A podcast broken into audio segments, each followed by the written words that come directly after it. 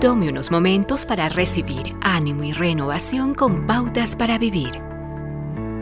Hay situaciones en la vida que son tan abrumadoras que no puede evitarlo y termina preocupándose.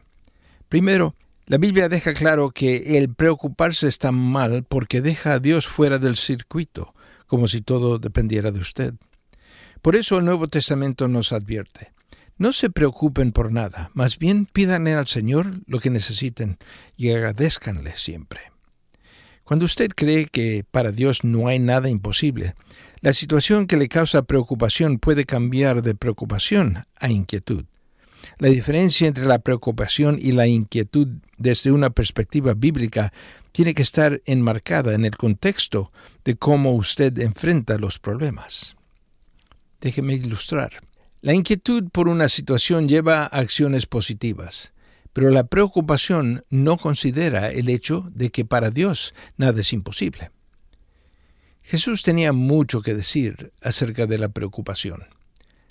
Así que no se preocupen ni digan qué vamos a comer, o qué vamos a beber, o qué ropa vamos a usar como un recordatorio de que eran los paganos que no entendían que Dios era el sustentador.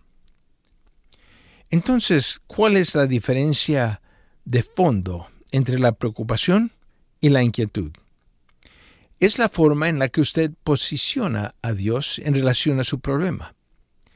Si lo desconecta, entonces se preocupará y tendrá razones válidas para hacerlo pero mentalmente ponga a Dios entre usted y su problema, y el factor desesperación se disipará. Y eso significa que no, hará, no habrá necesidad de preocuparse. No se preocupen por nada, más bien pídanle al Señor lo que necesiten y agradezcanle siempre.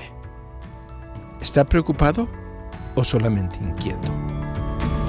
Acaba de escuchar a Eduardo Palacio con Pautas para Vivir, un ministerio de Guidelines International.